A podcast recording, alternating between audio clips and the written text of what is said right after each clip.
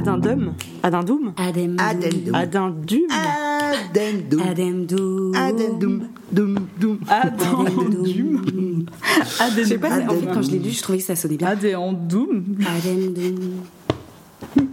Adem. Adendum J'arrête, stop, j'ai tout donné. Littérature, le podcast Poésie sur RCN. La petite du bout de la rue, elle aimerait se réchauffer les doigts et faire entendre, même tout bas, que dans sa cage il y a un vacarme qui bat.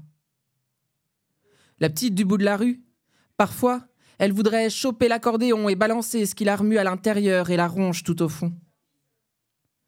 La petite du bout de la rue, elle regarde passer les passants alors que ça boue en dedans, que ça la ronge, que ça la tue. Mais sa voix, elle sort pas.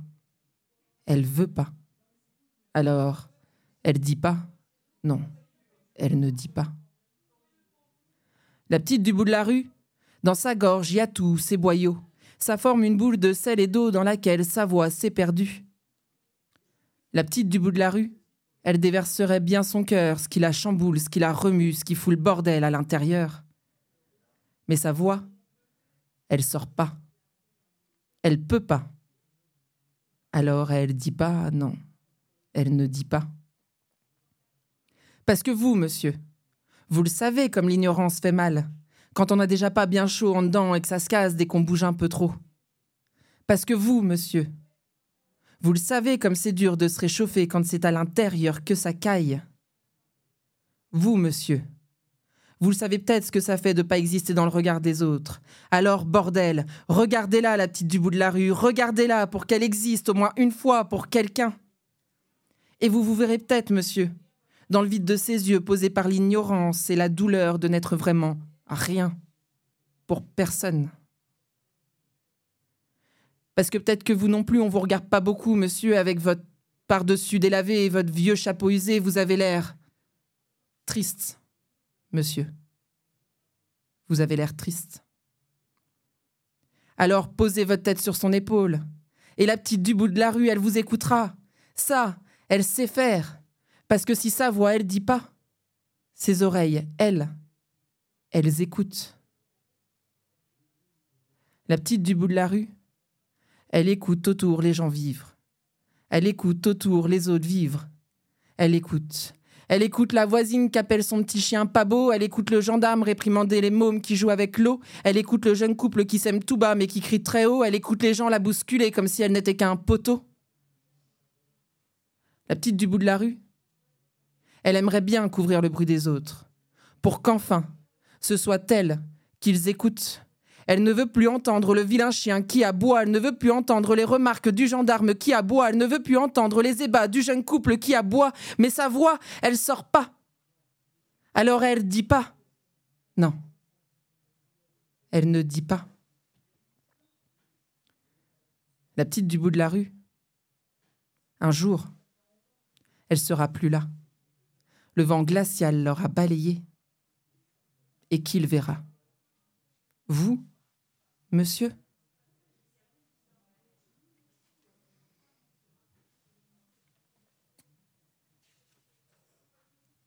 Titi n'aime pas le samedi. Le samedi, c'est jour de la toilette. Titi n'aime pas quand Tati lui coiffe ses cheveux sur le côté de la tête. Titi, lui, il aime quand ses cheveux sont tout ébouriffés. Mais ça ne plaît pas aux dames, comme dit Tati. Titi s'en fiche pas mal des dames de la ville d'à côté avec qui elle aimerait bien le caser, Tati. Titi, lui, il n'aime que sa Rosie. Parce qu'elle se moque pas, Rosie. Quand Titi n'a pas les mots bien droits, ou que ses idées arrivent un peu vite au bord de ses lèvres. Rosie, elle est gentille avec Titi. Elle lui sourit toujours, même les jours de pluie. Tous les matins, Titi attend l'heure d'aller chercher le pain.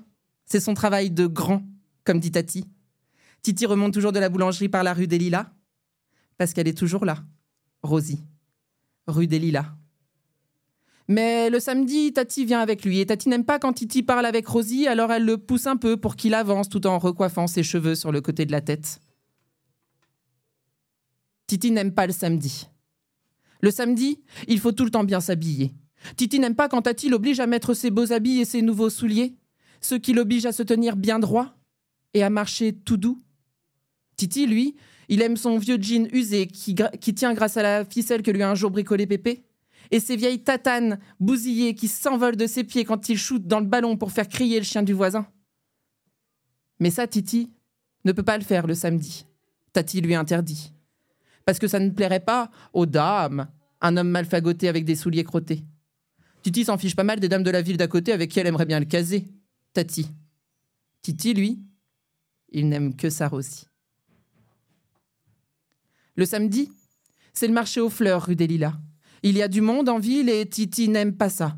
Parce que la rue des Lilas est bondée et que parfois Rosie ne le voit pas, Titi. Elle est trop occupée à faire la causette à tout un tas de gars. Parfois même, elle les tient par le bras. Titi n'aime pas ça. Titi n'aime pas voir sa, sa Rosie sourire à un autre que lui, surtout si c'est un jour de pluie parce que ça lui met de l'eau dans le regard à Titi. Et il aime pas ça. Alors il serre les poings à Titi autant que ça lui serre le cœur. Et il tape du pied Titi autant que ça lui tape dans le cœur. Tati s'énerve à côté de lui parce que ça ne risque pas de plaire aux dames, un homme qui ne se contrôle pas. Titi, il aimerait bien lui dire à Tati qu'il s'en fiche pas mal de ce qu'elle dit et de ce que pensent les dames quand lui, il a du chagrin à cause de sa Rosie. Titi n'aime pas le samedi. Le samedi, il a hâte d'être au lendemain, d'aller chercher le pain, et d'avoir de nouveau le sourire de Rosier rien que pour lui, surtout si c'est un jour de pluie. 1949, au bal de Villeneuette. Simone alla faire danser ses souliers gris sous les spots colorés de la nouvelle guinguette. Son doux regard croisa les yeux bleus d'un beau Guy, qui lui fit tournoyer la robe et la tête. Guy, il l'a embrassé sa si douce Simone, au beau milieu des rires et des éclats de voix, avant qu'elle ne grimpe sur sa vieille bicyclette. Guy l'a vraiment aimée, sa si douce Simone. Dès la première fois qu'il la vit rire aux éclats, son cœur en avait pris pour bien plus que perpète. Guy, il l'a fiancée, sa si douce Simone, dans le hall de la gare de Champigny-sur-Troyes, en chuchotant, cinq, en chuchotant cinq mots à travers ses bouclettes. 1952, à l'église Saint-Charles. Guy fit de sa si douce Simone sa douce femme. Après s'être promis une vie de je t'aime, ils partirent en tandem pour leur lune de miel. Et quelques mois plus tard, Simone offrit à Guy pour leur anniversaire de mariage un petit louis. Son ventre s'arrondira encore quatre fois avant qu'une dernière, une fille, cette fois, ne pointe le bout de son nez en mai 63. Simone et Guy menaient leur vie paisiblement. Dans leur maisonnette, ça sentait le printemps. Simone écrivait dans une petite gazette une rubrique sur des faits divers surprenants. Guy était de la ville, le seul garde champêtre. Il sillonnait les rues avec son vélo blanc. Les années sont passées. Les enfants sont partis la vieille est s'installer avec son lot d'ennui. Simone a la pensée. Ce n'est vraiment pas juste. Un matin du mois de juin, dans le bureau du médecin, quand il a condamné l'amour de sa vie, Simone, elle l'a pensé comme un tout petit cri. Simone, elle a chuchoté. Ce n'est vraiment pas juste. Un bel après-midi du mois de novembre, quand il ne tenait plus sur ses deux jambes son Guy, ça, elle l'a chuchoté comme un tout petit cri. Simone, elle a gueulé. Ce n'est vraiment pas juste. Une soirée de janvier, la tête sur le tapis, lorsque les doigts de son Guy se sont relâchés, Simone, elle l'a gueulé comme un atroce cri. Simone, elle l'a pleuré. Et ce n'est vraiment pas juste. Une froide nuit d'avril, le visage dans l'odeur du coussin de son Guy Simone, elle l'a pleuré à son creuser des cernes profondes comme des puits. Les années sont passées. Les larmes sont parties. Ne jamais l'oublier, Simone se l'est promis, depuis le jour où elle a enterré son Guy.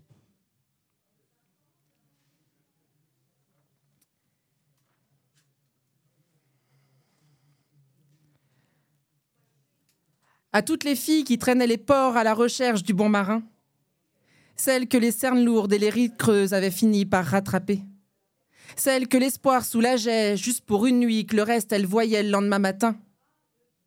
Celle qui, à la lueur du soleil, se mettait souvent à regretter le nombre d'années, les sourires, qui s'étaient égarés en chemin. C'est sur le port, chez la grisette, que les cœurs venaient se réchauffer. Un petit coup de rouge, un petit coup de blanc, parce qu'il faut bien se ressaisir. Ici, on noie dès le matin le désespoir qu'a tout gâché.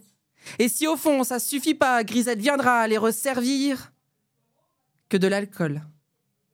Car les regrets changent bien souvent le goût du café. Les filles du port se retournent le bide à coups de à coups de jaja. Et c'est leur cœur trop plein qui déborde qu'elles viennent gerber sur le pavé gris. Là où la nuit elles s'usent le cœur et les pieds à faire les cent pas, à la recherche du bon marin qui resterait à quai à vie. Les filles du port se retournent le bide à coups de à coups de jaja, pour oublier les promesses vides de ceux qui sont déjà repartis. C'est sur le port chez la grisette qu'elles viennent trinquer à leur tracas quitte à se sentir seule et triste. Ici au moins, elles sont unies. Un petit coup de rouge, un petit coup de blanc, parce qu'il faut bien se ressaisir. Ici, on noie dès le matin le désespoir qu'a tout gâché. Et si au fond ça ne suffit pas, Grisette viendra les resservir que de l'alcool. L'amertume des regrets change trop souvent le goût du café. Autour du zinc, elles en rigolent, car au fond, elles le savent bien qu'aucun se pointera à la gueule en fleurs pour les faire valser, les faire rire. Alors elles se fartent comme elles peuvent pour amadouer le bon marin.